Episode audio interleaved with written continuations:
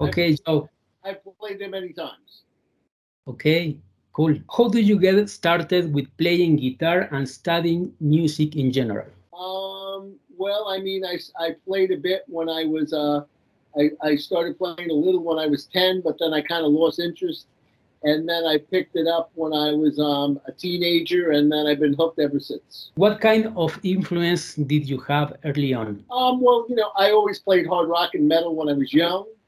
Um, you know, first in the 70s, it was, um, you know, it was Hendrix and um, and um, Deep Purple, and you know, with Ritchie Blackmore and UFO with Michael Schenker at the time, and um, and in the '70s there were so many great guitar heroes: Robin Trower, Frank Marino, Tommy Bolin, um, and you know, and then you had and Sabbath and Zeppelin, and you know, and, and Jeff Beck and you know, I, lo- I, I, you know, I loved it all. And then towards the, um, towards my final year in high school, I discovered Al Di Meola, and I was, you know, obsessed with his, uh, you know, his electric period records. Uh, you know, Elegant Gypsy. I first heard it when I was very young, when I was right at the, um, I think at the end of my my last year in high school, and then I was hooked.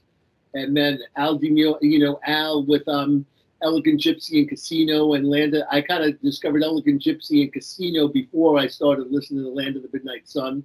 But you know what I mean? I like he, you know, he had a huge impact on me. So that that's like early on, and then um, and then when I was at, I went to Berklee for a period of time, and then you know I played a lot of classical stuff there some Bach stuff, um, some Paganini stuff. You know, I'm talking with the pick. I played some classical. I wouldn't say traditional classical because I can't play yes. without the pick, but it was like pick and finger stuff. Okay. You know, um, and um, and then um, and and as well as you know some jazz and fusion type things. But then then, then you know in the early '80s, I decided I wanted to go back to doing nothing but playing metal. And um, and then I just you know uh, the and this is and you know uh, uh, like like was obsessed with Blackmore, you know, with the Rainbow Period and the early Gary Moore stuff, Corridors of Power, Victims of the Future, We Want More. Those still remain some of my favorite records.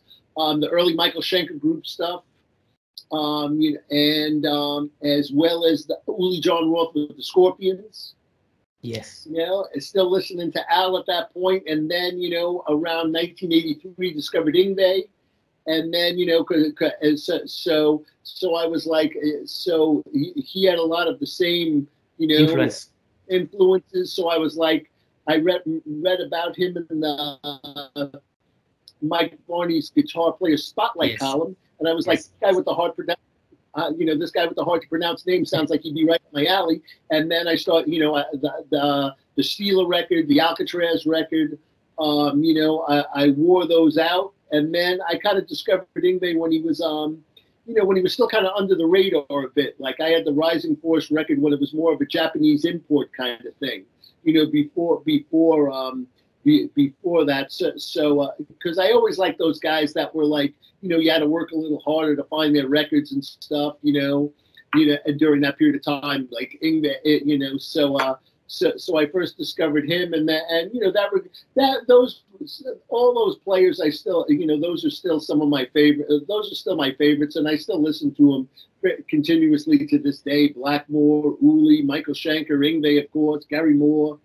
Um, and, you know, I love uh, just about everything all those guys have done. As far as your composition style is concerned, where do you draw influence, inspiration from? Um, I love I love all different kinds of metal. You know, like so whether it's my solo thing or Joe Stump's Tower of Babel or Alcatrazz. I mean, I write all different kinds of stuff. You know what I mean? Like, I, you know, uh, so I love all different types of metal. I like classic metal and hard rock, meaning I love Rainbow and Deep Purple. You know, that new Alcatrazz single that came out a few weeks ago, it's almost like a Thin Lizzy-ish kind of thing. You know, I love yeah. Lizzy. You know, kind of that was the vibe when I wrote the riff. You know, like like in the solos, more of a Ritchie Blackmore meets Gary Moore thing. And then, um, and I love, uh, you know, I love Mercyful Fate and King Diamond. I love Accept and I love, you know, I, I love Accept and I love, um, well, you know, uh, you know, I, I, I love all kinds of, you know, s- some extreme metal stuff, death metal stuff, some black Oh, metal yeah. stuff, some thrash stuff, you know, some European power metal stuff. So I kind of mix it all up, and then you know, whatever comes comes, you know. I love all the um all the you know uh, all of the Dio solo stuff. You know, uh, uh, whether it's whether it's Holy Diver or Last in Line or Dream Evil or I love uh, Strange Highways, the record with Tracy G. I thought that was a badass record. Um, so so I love all those things. So so so my my and then you know who else I love? You being from Argentina, um, I love Walter. I love Rata. And I love, you know, Walter. Walter, I, Walter doesn't know very much English at all, but you Yes. know what I mean. I know, I know a limited amount of Spanish, but um, but I've, I've hung out with Walter a bunch of times. Went, went to see Rata and stuff, and you know we've taken a couple photos together and like talked through like you know with somebody like kind of helping us out a little bit on both ends. And he's wonderful. I love Walter's playing. He's another one of my favorites. Yes. Well, I discovered Walter when I first played in Mexico City back in the late '90s. Okay. And you know, I've been listening to them ever since. I have just about, I have every single Rata record. And anytime they come around, they sometimes come around and play in the states. So I, Yes. I go see them all the time. And um, and you know, I I, I love, you know, I. I uh, I, I love their stuff as well, as well as Walter's playing. So, and of course, Walter, like myself, is a huge um, Blackmore disciple Yes. Yngwie, Yngwie disciple as well. You know what I mean? Exactly. It's, it's another Blackmore and Yngwie disci- Yeah, discipline he's, like you. almost like, he's almost like my South American brother. You know I mean? And, Yes, yes. uh, Yeah, you know, so, so I love Walter's playing. You, you know, he has a great rock vibe, and you know, of course, and, and of course, he's a brilliant composer. He writes great, great. You know, he writes great riffs and great melodies and stuff. So I have a tremendous amount of respect for Walter and everything he does. And um, and you know, I love to listen to you know, I, I love to listen to you know all Rata. He played with with Doogie, record uh, Yeah, the re- I know, like the Forgotten Kingdom record. yes, which is, which is the one you know where where they where Doogie was singing in English. Um, you know, and of course they have like they have like the the, the, the regular um the regular Spanish speaking version Yes. of that record. Um, but I but you know I, I I love that record as well, The Forgotten Kingdom. Um, you know, and and you know I love the Spanish version as well, but it's the same record minus minus the vocal. But of course, the guy that sings for Rata, you know, he's tremendous Adrian. Okay. and you know, tr- just an amazing singer. Uh, and yeah, so so do Doogie, um, yes, you know, D- Doogie played. I, I mean, and I'm I'm lucky, I'm very fortunate, you know, like Doogie played with. I I worked with um first Graham and Alcatrazz, and then Doogie, and two guys that played with, you know, um, Ritchie Blackmore and Yngwie and Michael Schenker. So, Yes. so you know, now I'm playing with, uh, and, you know, and now me, so I can't complain. You know, things are going pretty Yeah. good. How do you approach the classic Alcatrazz solos like Yngwie and Steve Vai solos? Well, well, the Yngwie stuff I play pretty true to like you know almost ident- identically, uh, uh, uh, almost fairly close to exact with a couple like small things. Or like I, I like on the last tour, you know, sometimes uh, sometimes one thing I'll do is I'll take depending on the solo, I might take like I think on the two dr- two drunk, you know, I'll add some of my own like fills and different things like that. But on two drunk, Mhm. you know, too young to die, too drunk Yes. to live. You know, we were, you know, that we played that on the last tour, and you know, I ended up playing part of the live sentence solo. So sometimes Yes. I'll, I'll listen to, you know, I'll listen to the studio version, I'll listen to live sentence, and then I'll listen to, you know, maybe, you know, a couple other live versions. They have that live in Japan thing, which is like, you know, just other takes of the, um, you know, the full live in Japan concert. So I'll listen to different ones. And Jet to Jet, you know, I play the studio version pretty much note for note, you know, because that's such an iconic solo and I love it. Exactly. And Yes. then, and you know, same thing with the Blackmore stuff. Last tour we were playing Wolf to the Moon, so I played the Wolf to the Moon. You know, I mean, I mean. I, like on the Ritchie stuff, I, I you know, I kind of don't go crazy and shred. I kind of approach it more like Ritchie would, you know. So, and then the Steve stuff, it's not really. Steve is awesome, but it's not really my thing. We were doing God Bless Video. Which you know, I think Steve is awesome, but I don't enjoy playing any of the Vai material.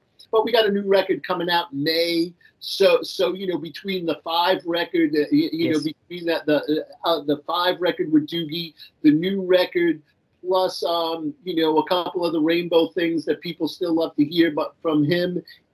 You your style fits perfectly in Alcatrazz. I think you're the perfect choice for for the band. and yeah yeah i mean I, I, mean and they wanted to make the band like a little meaner and a little bit more metal which is yes. you know, you know, because like because they, they wanted the band to appeal appeal to like fans of Yngwie and fans of Michael Schenker and fans of Rainbow, but they also wanted the band to also appeal to like fans of Priest or Saxon or Accept and you know yes. and, and, and, stuff like that too. This album uh, sounds a little a little more power metal. Like Guardian Angel, that almost sounds like a you know like a early you know an early Stratovarius kind of thing. Yes. You know what I mean? That, yes, you, know that that, that that was the kind of vibe with that. You know, one of those, or, you know, like it would be on episode or something like that, episode, or one of those. Yes. Uh, yeah, yeah, yeah. Like, like I, yeah, and I love like those early, um, early. You know, uh, I mean, I lo- love a lot. You know, those early Stratovarius records and like you know the early Hammerfall stuff. I love. I love. You know, that's more stuff that I like. Or another power metal band I always really liked was At Vance. You know, German yeah, band. At Vance. Yes. You know, and and Narnia, you know, Swedish band where like Narnia that you know. I mean, I mean that once again, the guy, the guy from Narnia, also a big Yngwie, Yngwie and Blackmore disciple. So you know, I tend to listen. I tend to listen to all the guys that are kind of like the, you know, the stuff I like. You know, so so so so. Uh, some guitar-related questions to ask you. Okay. How do you use the metronome for improving your technique and speed.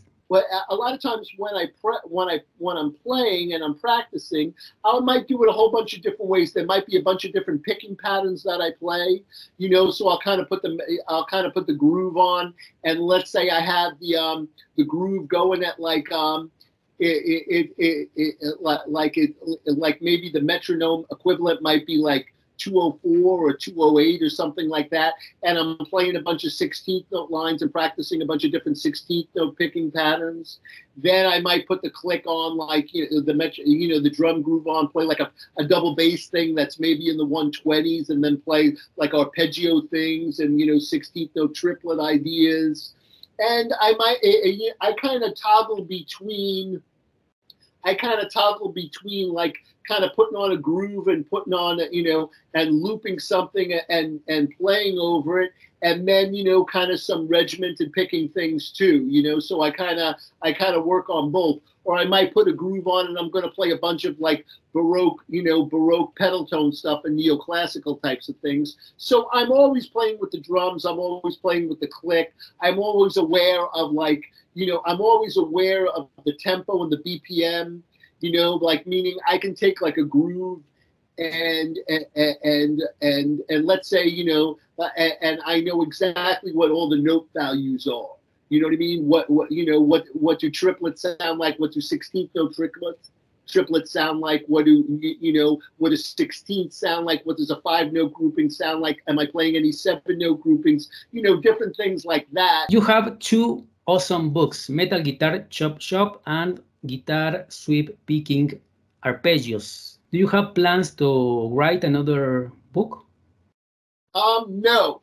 I mean, I might. I got approached by this other company about doing a book, and what, what you know. So that's a, that's a that's a possibility. You know, like one book they suggested to me was like one on neo, you know, I think it was something like a hundred neoclassical licks. Okay. Where you know where where you would have ten chapters and each chapter would be a type of lick. Maybe you'd have an arpeggio. You'd have ten arpeggio ideas. Then you'd have ten baroque pedal tone ideas. Then yes. you would have ten like fast picking ideas. Then you would have ten Hungarian minor ideas or like 10 Spanish Phrygian kind of phrasing, I, you know, or you would have like one chapter with all diminished action. You know, so that's something I might do in the future, but I do not like doing books because um it's a lot of work. Um, it's a lot. I don't mind the work aspect of it, but I don't like writing the text because it reminds me of when I had to do homework. You know? yes, cool. Uh, they are great, great books. I love them, both both of, of them. Okay, I'm glad a lot of players have enjoyed them. So I'm I, am i am happy that you know they they've helped they've helped players, and um, and you know, so I'm grateful for that. And um, and the arpeggio one, I knew since ever since you know ever since like the you know the, the early 80s i've been playing arpeggios because i started out learning ones from you know, I learned some classical ones, and then I learned ones from Blackmore, and I learned like Gary Moore when he was a metal player, he would play some arpeggio stuff. Yes. And then Uli John Roth and Schenker would do different like arpeggio things. You know, there's a cool and thing. in the beginning, well, uh, in the beginning were uh, like two string little arpeggios, no, like Randy Rhoads and yeah, two Gary string Moore. ones very like you know are very you know and a lot of those two string ones are awesome and see a lot of younger players they really get into, introduced to arpeggios more in like big- larger five and six string arpeggios Yes. and then they have a hard time they can't play the old school two string ones you know yes. and you know that's another reason i like walter walter walter is Yes. badass when it comes to the two string action you know Exactly. yeah, yeah, yeah. So there, there's one example in the arpeggio book, and it's kind of it's, it's got like the same kind of well, it's like a Bach thing, but it's got the same kind of um two string thing as um pre, you know pre, Preludio Obsesivo. uh, yeah, it's got the same thing in there. You know what I mean? Where where it's doing that Bach thing. So so you know a little uh you know a little you know that that that thing. So so I yeah I love what I love the way Walter uses the two string arpeggios. Do you use alternate picking or sweep or economy picking or or a combination of both I, yeah, I use a combination of of all of those. Of course, I use the sweep picking primarily for the arpeggio action. Um, the economy picking thing, I tend to do only ascending. I don't, you know, with the down, up, down, uh, approaching each string. I do not play economy picking descending like Frank Gambale does up, down, up. You know what I mean? yes. Uh, wh- why I never did it? I mean, I'll so so if I'm playing a descending run, I'll always play three notes per string and just alternate pick. You know, there are uh, plenty of single string ideas, you know, that, that don't involve string crossing that are alternate picking. of course you're going to play alternate picks. You know what I mean? And, yeah, of, of course. And then I might play. Yeah, a lot of times, if I'm, you know, one- like, you know, if this helps some of the guitar players, one thing I tend to do is if I'm playing, if I'm cross, if I'm playing one note on the next on the next higher string and then crossing back, then I'll tend to play that note, you know, with an alternate stroke. Like, you know, I'll approach it with an upstroke, let's say. Where, where if I'm going to play more than one note on the following string, I'll, you know, I'll cross over with economy. Can you tell us about your favorite scales and most? I, kn- I know you you like uh, Hungarian minor besides harmonic minor, yeah? Yes, besides, I love harmonic minor, of course, and you know, and I love, um, you know, Hungarian minor. I love. Um, You learn and- you you learn the scale from Ritchie from from Rainbow. I, I, I learned the scale from Blackmore. You know, so Hungarian minor. I mean, and it's very very simple. And you know what you could do is you you know you have my email and send me an email and I will send you a couple PDFs. One will be a Hungarian minor one that will have all my fingerings, and then you could share it with some of your subscribers, of course Oh, And- perfect. and and then one will be a harmonic minor um, sheet with some of my favorite my favorite fingerings, and Perfect. um, you know so. So you know, in Hungarian minor, you have you know what what the, Hungarian minor scale is is a harmonic minor scale with a sharp four.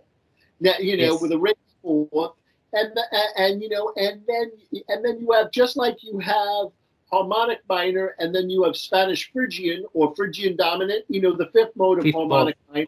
You know, or or like you know, it, it, what does Yngwie call it? Yngwie just calls it Phrygian.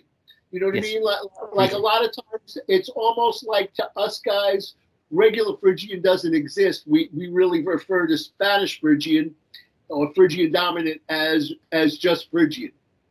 But anyway, you know, you have the Phrygian strain of the Hungarian minor scale, which is, you know, which is, you know, called the Byzantine or called, you know, double harmonic. I've heard it called double harmonic minor. I've also heard people refer to it as double harmonic major because it has a major third. But regardless, you know, but regardless, it's, you know, it's just like Phrygian is the natural minor, as Spanish Phrygian or Phrygian dominant is the harmonic minor, as the Byzantine or double double harmonic minor is the Hungarian minor. You know, because because in you know in all straight in the straight in as far as the dark scales of metal, most of them are, you know, are either variations of the natural minor scale or variations of the Phrygian mode. So, so yeah, I, I got that originally from Blackmore. You know, uh, I got it from Blackmore because, um, you know, uh, so he would use it. Um, Stargazer. You know, in Stargazer, he does it. In Stargazer, he does. He does. In Stargazer, he plays three different. You know, he plays regular Phrygian. He plays Spanish Phrygian. He plays the Byzantine. And the other thing Blackmore likes to do is um, hold on. I will. I will. You know, yes. I'm not going to show. You know, yes. but but um, but I will. Do, I will turn the amp on so you can. Yes. yes. Yeah. So I will do this for for your subscribers. Like like let's Perfect. say Star Stargazer, you have regular, you know, B Phrygian.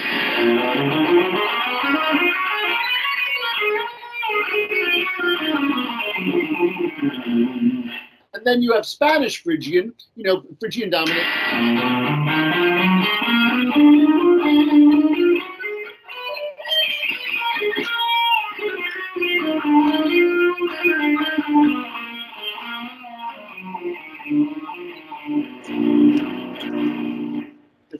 Who doesn't love that, huh? You know, they, you know, yes. and then you have, you have Byzantine, which is you know what is the Byzantine? It's just if we relate it to Phrygian dominant, you know, it's just a Phrygian dominant scale with a natural seven because the sharp four becomes a natural seven. You know, the, the sharp okay. four of the. Uh,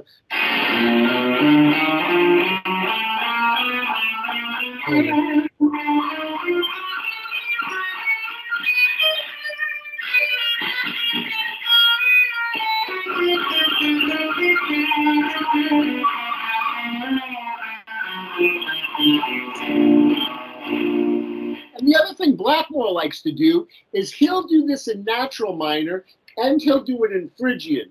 And this is a really good. This is a. I, I found this to be a very cool idea.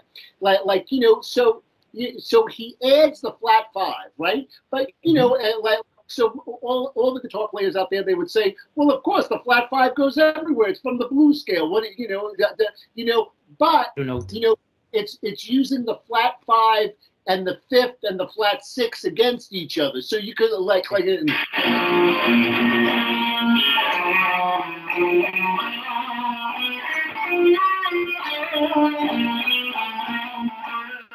Yeah, see that little lick there I just played? I, I got a little of the flat five.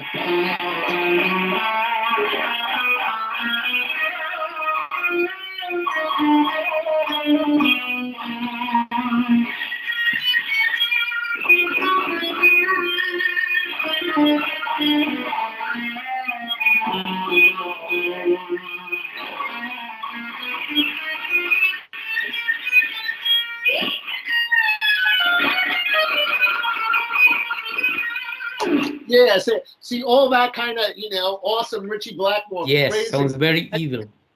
Oh, oh yeah, yeah. That that that's like, but but so yeah. So there, what I just did, I played the Phrygian scale. Yes. Like that kind of thing. You know what I mean? So yes. I'm just kind of, and you could have it in like natural minor too, like.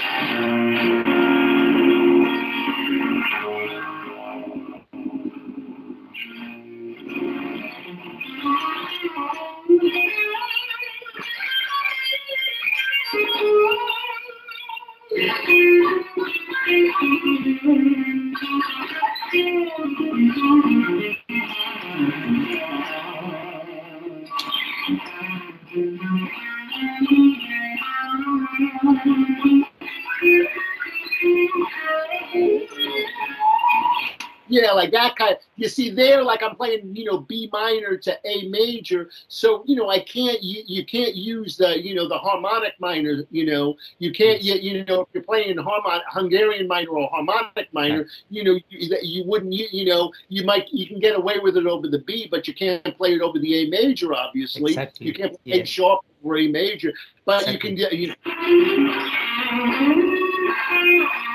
You Yeah, see, there's a, there's this tune I used to play with um, you know, when we used to do the down to earth stuff. There's a tune called Eyes of the World. I try to remember it.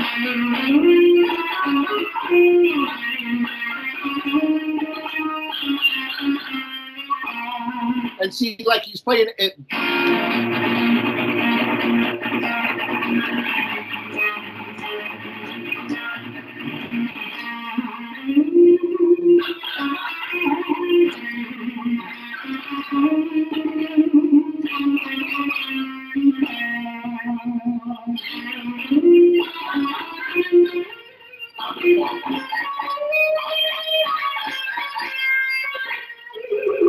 Yeah, like that. You know what I mean? And you could see it. I thought it was, you know, because I was I used to play that with the slide, plays it with the slide mm-hmm. like in Stargazer. So so I thought that was genius because it's like you know what you do is you add the flat five to the minor scale, but not like in a Randy Rhoads kind of playing the blues scale kind of thing. You add it, you know, you, you know, you, you add it against the against the, the you know against the fifth and the flat six in natural minor, and you can get Hungarian minor types of sounds, but in more of a natural minor kind of chord progression. You know what I mean? Exactly. Yes, yes, I understand. Yeah, Very yeah, cool. yeah. I tell everybody you can learn everything you need about. Uh, uh, uh, you can learn learn everything you need to know about rock from listening to Ritchie Blackmore. You know what I mean? In fact, Blackmore, you know, the Byzantine, Blackmore used to call it the snake charmer scale. Snake Charmer. Okay. Yeah, yeah, yeah, yeah. So, so, so, so, you know that fifth mode of Hungarian minor. So, so, like on my last solo record, I have a tune called "The Snake Charmer's Fate," and The you know, Snake that, this Snake Charmer's Fate. So, you know, How important is for a metal player like us to to study or learn other styles like jazz guitar or classical guitar? I, I you you study I these mean, I mean, styles. I mean, it all depends on like you know, like like I studied. You know, when I was at Berklee, I get I went there like in the in the late seventies. Steve Vai was Yeah, like like you. he was there. He used to live next door to me when we were Oh. And um, you know, back then in the late seventies, and and you know, there was all jazz at the time. You know what I mean? Mhm. So I was very young, and I was like, okay, well, I guess I better get with the program here and start learning some of this jazz stuff, or they're going to send me home. You know, after being there a while and doing some of that, I'm like, you know, I'm like, you know, something. This is a waste of my time. You know, you know. So so for me, playing jazz was a waste of my time.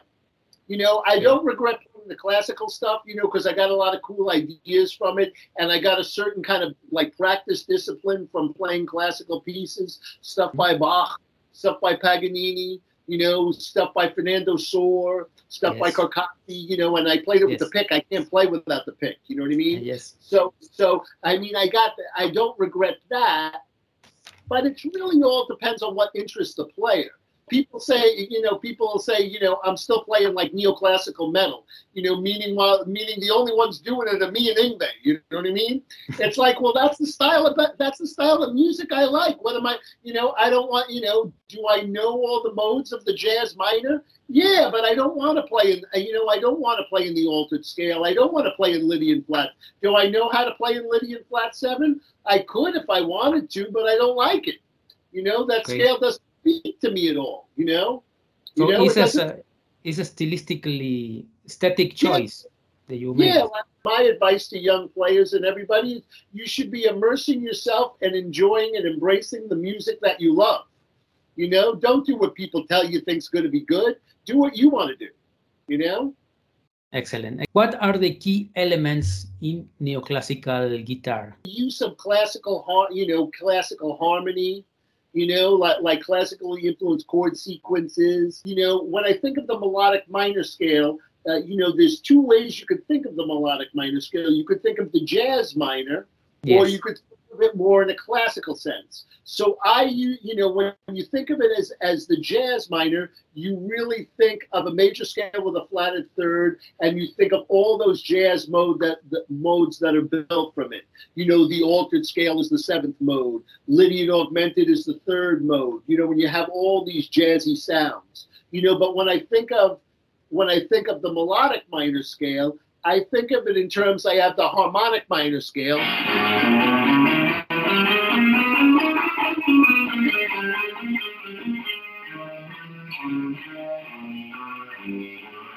And then you add the natural six.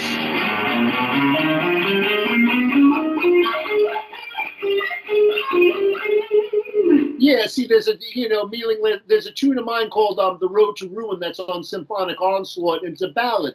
It's in B minor, like. Yes.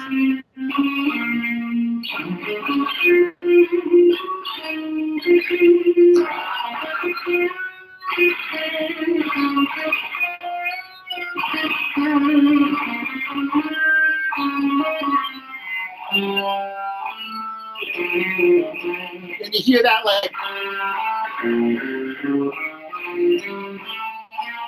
you know, it's Yes. like, yeah. So I will use it like, and Walter does that sometimes too. I'll use, you know, it's a Bach thing. You, you, Yes. you know, you, you you can use the natural six to, to, you know, major up the melody. A tune called, um, called "On with the Action," and there's a bridge part that goes.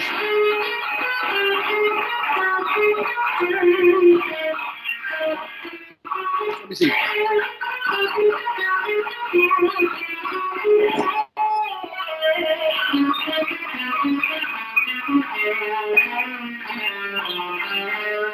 And you know that would be another good piece of advice to young players or to players in general. If Yes. there are scales you love to play in, you know you should know all of the chord, eh, all of the chords built from those scales. The harmony. You know what I mean? harmony. But like, because you know, I have all. The, so let's say my big menu of chords, I have all my natural minor chords. I have all my harmonic minor chords. Then you know, which I get a couple cool ones with harmonic minor, and then Hungarian minor, I get a few more cool ones, and Yes. then melodic minor. You know, the the big one that you get with melodic minor is when you add the natural six, it makes the fourth chord of the key major. You know what I mean? Yes. Hmm Yeah, you, you know, so that that's where you get that kind of.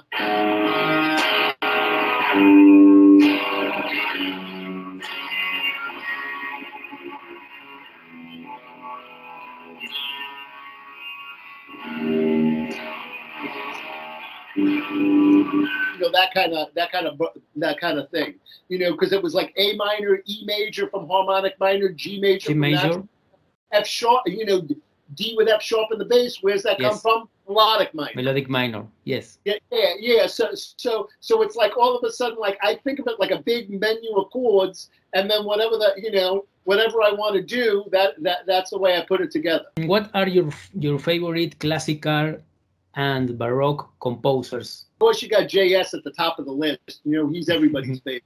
Yes. You know, yeah. So, so that goes without saying. Bach, of course. Bach. You know what I mean? And I love Vivaldi. I love it. You know, you know, I like Handel as well as far as you know. Baroque. Uh, you know, at, at romantic, you know, you got Paganini, of course, in the romantic period. You have um, you have Beethoven, of course, in the romantic period, and you know, probably my favorite romantic um, period composer is Tchaikovsky. Whoa. Tchaikovsky. Yeah. Yeah, I love Tchaikovsky. You know what I mean? Because like you know, uh, he has these awesome, me- you know, these awesome melodies. Like I did like a speed metal version of like Swan Lake. You know what I mean? And, and you know, and he's got that um,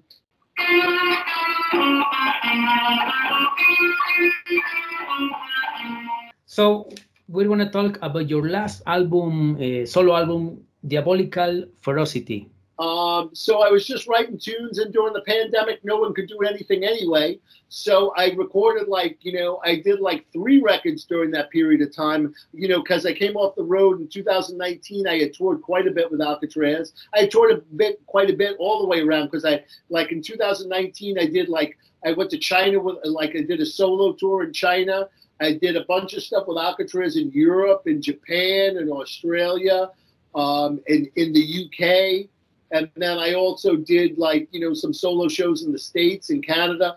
So it was a heavy heavy duty touring year for me. You got the Snake Charmer's Fate, which is like a Blackmore thing, and then of course you have like you know you have the blazing neoclassical stuff like um you know uh, like Burn It Down and um and Sneak Attack and you know, and the and the slower evil evil ones like King of the Underground, you know, King of the Underworlds, and um and um, what's the name? Die by the Sword, you know, and of course, and um, and then I had the Gary Moore ballad in there, which is cool. Forevermore. Um, Forevermore, yep, yeah. So I just and then I had like you know like the heavy thing, um, maximum damage. You know, it's got some elements of black metal and thrash in there, Black metal. and, and yeah, yeah. So, Cool. so I mean, I just kind of, I just kind of write stuff like, you know, whatever comes to me. And now I'm kind of like, now I'm not writing anything lately because I did the Alcatrazz, you know, I did the new Alcatrazz record and I did the le- the new Joe Stump's Tower of Babel record I did a while ago. But the Okay. so Tower of Babel is your vocal Yeah, band. Well, it's very much it. You know, I mean, I write the tunes, but you know, I write the tunes with the singer. You know, Joe Amore is the new singer, and he's tremendous. He sounds like you know, he sounds just like Dio. You know what I mean? And, and Wow. you know, and he kills it. You know.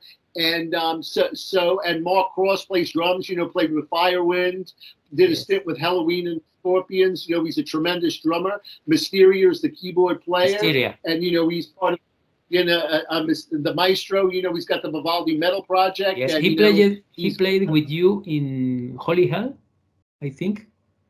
Uh, no, that's Francisco Palomo from Mexico City. Uh, thi- this is a big question your fans always do. Is what are the the benefits or disadvantage of the scalloped fretboard? Of the scallop neck. Since there's no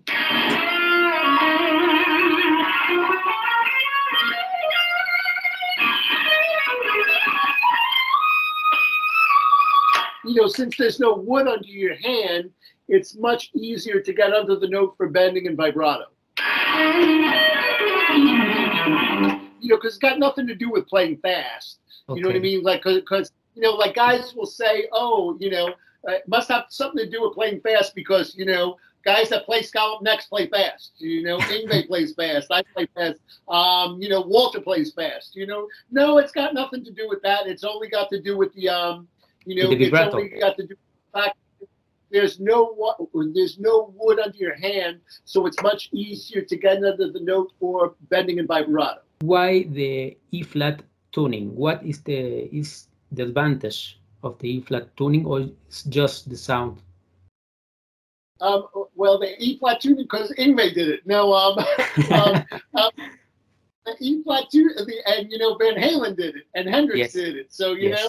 that- You you know, so, so if it worked for if it worked for Yngwie, if it worked for Jimmy, if it worked for the, the late great, uh, you know, Can't be Ed- wrong. Edward Van Halen, then you can't go wrong. But first of all, it, it'll give you like it gives it gives the guitar an overall slinkier feel. You know what I mean? Mm. So you have the E flat tuning and you have the scallop neck. Plus, I you know I started using that same string gauge of- as Yngwie back in um I remember it was like 1989, and I was Mhm. just using a standard nine set. You know, nine to you know nine, 11, 16, 24, 32, 42. And then I read that Yngwie was using this hybrid set, so Yes. I tried it, and then I loved it. And I'm like, uh, uh, because I noticed, like, especially with the high E and the G string, it was so much easier to bend. You know, this is when I was in a band called Trash Broadway. I, that was the Yes. very first record I did.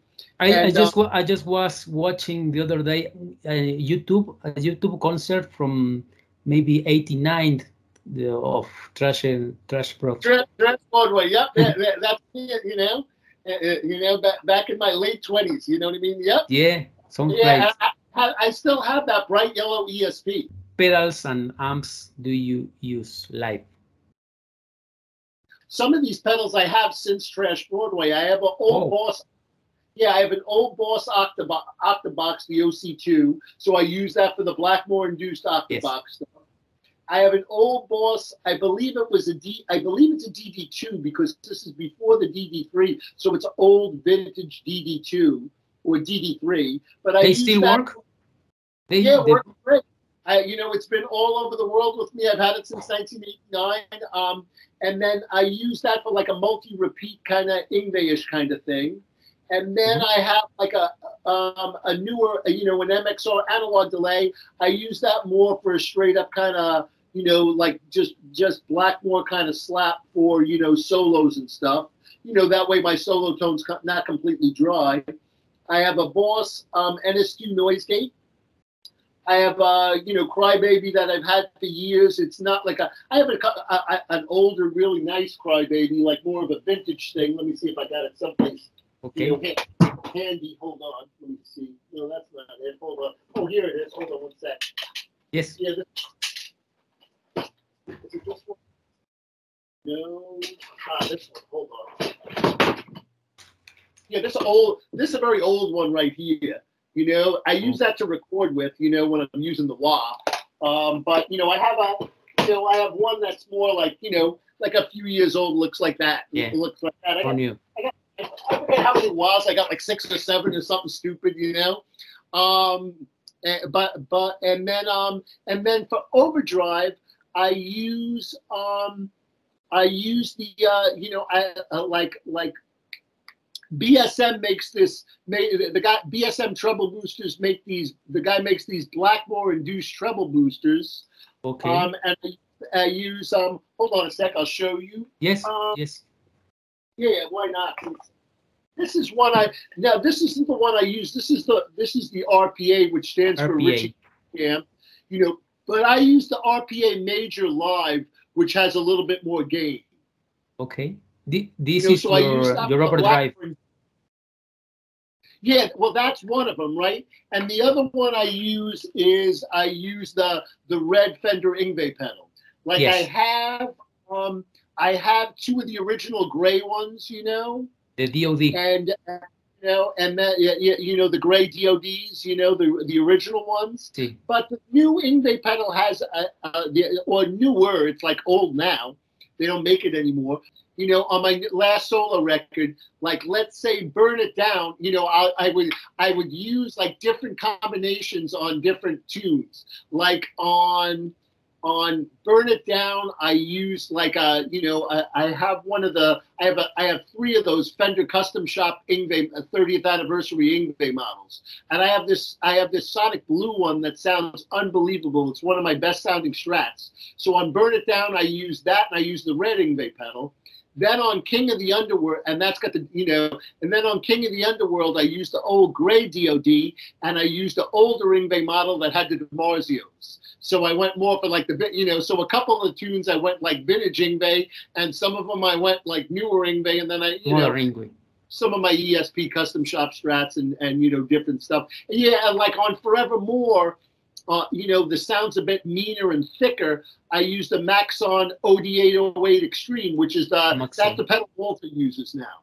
Ah, okay. Do you still have the old uh, Line 6 POD like this? Yes, yeah, I'm playing through it. I'm playing through it now.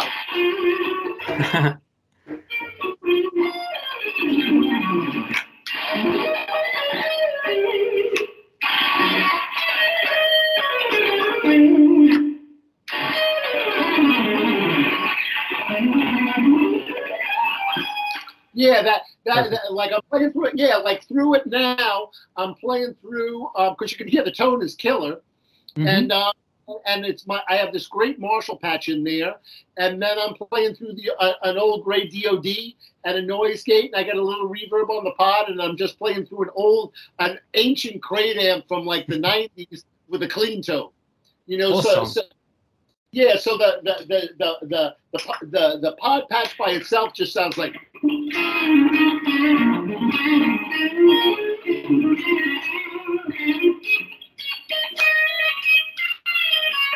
Lucy sounds.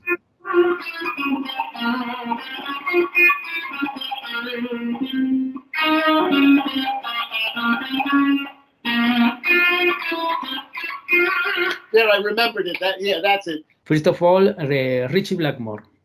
Oh, well, Ritchie Blackmore, everything, you know, because like you know, like Ritchie Blackmore, you know, not only you know all the riffs and everything, but his use of scales, his use of arpeggios, all of his phrasing idea, you know, his phrasing ideas. Like you know, I like I, I could go on, on and on because I love like for like ballad stuff, you know, with all that great phrasing, like you know, like you have, you know, Time and maybe next time and anybody there. And you know and like great sl- and then, then you have like you know all those badass rock bulldozing solos like you know like kill the king and burn and everything. So Ritchie Blackmore you know i got so many things from i couldn't even you know you, you know the list goes on and on.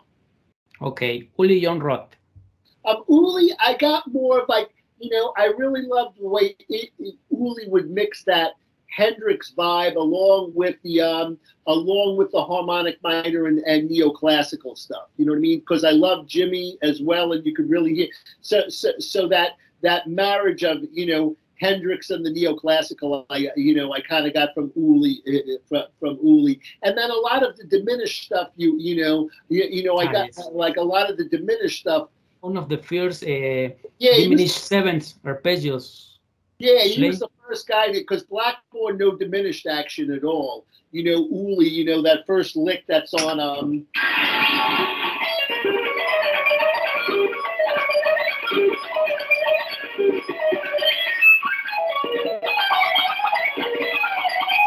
yeah, from um from Earthquake, you know. Okay, Earthquake. Um, Michael Schenker. Um, Michael Schenker. Um, once you know, my, Michael Schenker, like you know, I love all the, the great pentatonic action of Schenker, but you know, my, my, Schenker's also got like a, a tremendous melodic sense that I love. And then you know and then also you know also you know also like you know, you, you know, playing melodically, using a lot of scale patterns like the scale in thirds, the scale in fours, you know, creating strong melodic solo ideas, utilizing that, combining combining it with like some classically eh, eh, you know classically influenced patterns you know plus the blues scale plus like i don't really play you know i don't listen to a lot of guys that play mixolydian a lot.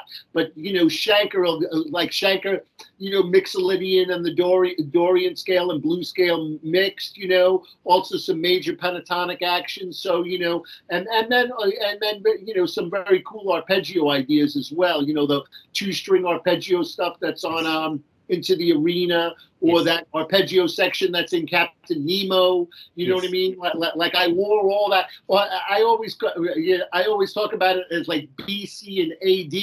You know, be, you know before you know before Yngwie and after Yngwie. So before Yngwie, I was let you know I, I, was wearing out like those early Schenker records. You know. Okay, and uh, Randy Rhoads. I'm Randy Rhoads. Uh, you know, I, I, I mean, I really like Randy Rhoads quite a bit. You know, uh, you, you, know, I mean, I mean, you could hear that with that, that you could hear some of the, you know, because Randy Rhoads when he first came out, since he tapped, a lot of people would just peg him like, you know, like, well, oh, he's just doing Van Halen's thing, and he and he played nothing like Van Halen. He was much more European sounding. You know what I mean? And you could yes. hear like quite a bit of like if you listen to the you know there's a Michael Schenker tune called "Save Yourself" and it starts out with an unaccompanied guitar solo. And if you didn't know better, you'd think it was a Randy thing. So my, both Michael Schenker and Gary Moore had a tremendous impact on Randy Rhoads. And Gary Moore. Gary Moore. One thing, one way you could describe Gary Moore's touch is very powerful. Gary Moore plays he's like, you know, grabbing you by like your shirt collar and saying, listen, this is the way it's going to fucking be. Okay. And last but not least, uh, Yngwie. You know, Yngwie, once again, I love, you know, so many things about, I love about Yngwie's playing. I love, you know, I love his compositional sense. I love his note choices. I mean, I mean, you know, I love, I love when he plays in harmonic minor, but I love when, you know, I love when he's doing like the, you know, Yngwie shredding the blues thing too. You know what I mean? Arpeggio wise, I, you know, uh, like I love all his arpeggio ideas. I love all the pedal tone stuff. I love, you know, all the different picking patterns. It's not the speed, it's the smoothness and the way that, you know, and the way the run just sounds like, you know, so, you know, to me, when I listen to fast guitar, you know, to me, like, like, like, for me, early Yngwie, nothing beats it you listen, you know, not that Yngwie isn't great now and doesn't still destroy and play at an extremely high level, and you know, it's still awesome. In fact, the last time I saw him play after Parabellum came out, that might be the best I've seen him play in quite a while. You know, he oh. was really he was really inspired and really playing, you know, just outstanding. You know what I mean? It, and it was uh, like very inspiring to see. I thought it was great. Um, and I've seen him. I've seen him like you know the first time I saw him, I saw him at L'Amour's in Brooklyn in 1984. You know, oh. uh, yeah, well, you know, before Marching Out came out. You know, only oh. stuff uh, with with Soto and the Johansson brothers. That you, you know that this is this is all like you know when he was only playing stuff off the first record and then and then you know a couple old Alcatrazz tunes. But you know, like as far as like fast guitar like that, you know, the Alcatrazz records, you know, the, the uh, uh Live Sentence, at the, the Live in Japan one, the Live at the Country Club one, the Steeler record, you know, some brilliant solos on that. The, you know, the first three Rising Force records, even though I love all the things he, he's done, but for me, like, you know, and, and like uh, his live stuff during that period of time, man, nothing beats it. Your career that you recommend to start listening to you? My last three solo records, fairly well known among Joe Stump fans, like Chasing the Dragon off of Virtual yes. Vendetta is a big one. Um, the Sorcerer's Apprentice off of Night of Living Shreds one. Um, Demon's Eye or Ritchie Blackmore's Neoclassical Shred Fest of the Supersonics, another one. But you know, but realistic, realistically, I you know I would listen to my last three records because you know, it's very gratifying to be making records for, you know, just like everybody else. I'm just trying to get better. So I, I, I you know, it, it, it, for me, it's very gratifying that I've made the three best records of my, you know, of, of my career solo wise. You know, my last three. You know, uh, so so I would recommend, you know, a Diabolical Ferocity. Yes, Dark Dark Lord Rises, Symphonic Slug or Slug. Onslaught and the Dark Lord Rises, and and I mean that with their, with their cool tunes. Yeah, it's not like I was a bum on guitar dominance, you know. But you know, everything's better. My touch is better. My tone's better. I, I mean, I mean, I mean, my technique's better. You know, but it's not like I was I was I was, I was a sloppy bum back then in 1993. But you know, like everybody, I, I you know I'm refining my act and you know the la- the last Alcatrazz record, and and you know there were some cool things on um on Born Innocent, and um, and you know the new Alcatrazz record, Take No Prisoners. You know, Doogie actually paid me a very high compliment. You know, he thought I played great on the record. It's like it's like you took you channeled every one of my my favorite guitar players and did your own thing with it, and you, and you sound tremendous on it because there's one there's one tune where I'm playing the solo with the wah. It sounds like a Schenker thing. The new single, "Don't Get Mad, Get Even," sounds like a you know sounds like it's Blackmore at the beginning, and then it goes into a Gary Moore frenzy. And then you know there's another, and then there's a tune called "Bring On the Rock" that's like a t- you know like a, a full-on balls out neoclassical kind of power metal thing. And I'm doing the Yngwie thing and the solo with the pedal tones and the arpeggios and you know all that kind of action and I'm trying to think. And then and then there's a couple of things. Another guy that I love quite a bit is Wolf Hoffmann. You know, so there's yeah. this one tune where I'm doing like a, you know, uh, where I'm kind of channeling some of like, you know, it's kind of like a Wolf Hoffmann meets Andy LaRocque kind of thing, you know, because I yes. love, I love him and Hank Shermann. you know, that play with the King, and Mike exactly. Wead great as well. So you know, and, and Andy and Wolf Hoffmann, two more Hungarian minor dudes. Exactly. I agree with with you. Your last albums are amazing. I, I listening a lot, and uh, you, your playing is is always improving, always always evolving. I, I love and you sound like you. You and uh, this this yeah, is yeah, what I, I like I, about. I mean, I mean, I I love Yngwie, and to me, you can't play in the neoclassical style you know, without having that. You know what I mean? Like yes. like Walter. Does does Walter sometimes play like Yngwie? Yes, but does Walter play? You know, Walter plays like you know. Does Walter have a very distinguishable style? You know, unto himself. Yes. yes. You know what I mean? Mm-hmm. You know, everybody. Te- you know, people that don't really know try to you know lump everybody together. You know, there's tons of great players. Of, you know, Kelly Simonz and. Um, yes and Norifumi Shima from Concerto Moon yes. and Double Dealer and um and Katsuhota, you know. I mean, I mean, I, I mean, you know, I, I, you know, all great neoclassical players. You know what I mean? I, I, I, mean, I mean, you know, Yngwie, Yngwie helped. You know, Yngwie, Uli John Roth and Blackmore started it. Yngwie took it to a whole nother level and you know, you know, all I'm just doing is trying to, you know, channel my favorite dudes and carry the torch. You know what I mean? I'm not reinventing the wheel. And you do it perfect. I don't know about that, but I'm working on it. You know. yeah. Do you have plans to to tour South America someday? Uh, yes, I've never been to South America, but Alcatrazz is doing a South American tour in September. Whoa! Awesome. Yeah, yeah, a pretty sizable one. I think it's nine or ten shows in South America. I, would love to come back to Mexico City as well. I I loved playing there, so you know I'd be happy to come back. You know I be I know I have a ton of fans there. I would be happy to come back. You know, do the backing track thing. I don't care. You know, it'd be great. Okay, I hope to see you here. Thank you so much for your time, for your for your teaching, your music. It's been a great interview. I uh, I appreciate your your time. Hey, I, hey, this is Joe Stump. I'm here with Sebastian. I just got done, you know, interviewing. Just a big hello to all the subscribers and you know, and all of the support my stuff.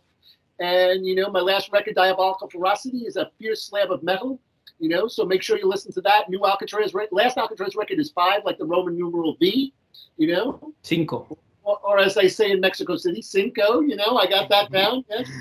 You know, and, and and and now after the interview, you know what it's time for? Cerveza, por favor. Um, you know, yes. That, exactly. Rocketite, you know, as I like to say, Paquito. Hablo, hablo Paquito. um, but um, but anyway, um, uh, you know, but but and the, you know, new Alcatrazz records coming out. Um, Take No Prisoners. Prisoners. You know, it's a very cool record. Hopefully, to get back to Mexico City. Um, you know, um, sometime soon. And you know, I'll be in South America with Alcatrazz in September. Thank you, Joe. Thank you so much.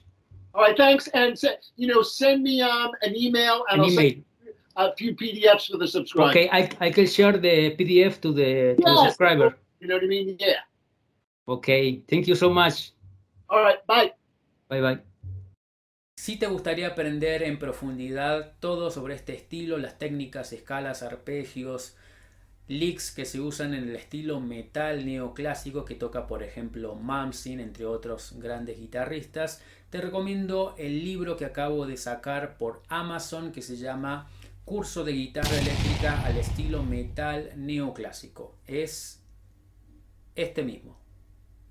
Muchas gracias por ver este video, espero te haya inspirado y motivado a seguir practicando y mejorando. Si así lo fue, deja un me gusta, suscríbete y deja algún comentario o saludo, así el algoritmo de YouTube nos ayuda a que lo vea más gente. Si quieres volverte uno de mis estudiantes, la mejor manera es a través de mis libros. Cada uno de mis libros tiene un sistema organizado, eficiente y fácil para aprender todas las escalas, modos, arpegios, técnicas, teoría y todo esto que hablamos en este canal y que seguro te va a ser de mucha ayuda. Si quieres tener todos los libros en versión papel así como esta y estás en Latinoamérica o Estados Unidos tienes que pedirla en amazon.com y si estás en España tienes que pedirla en amazon.es hacemos envíos a toda España. Eso fue todo por hoy, muchas gracias, recuerda suscribirte y te espero en el próximo video. Un abrazo.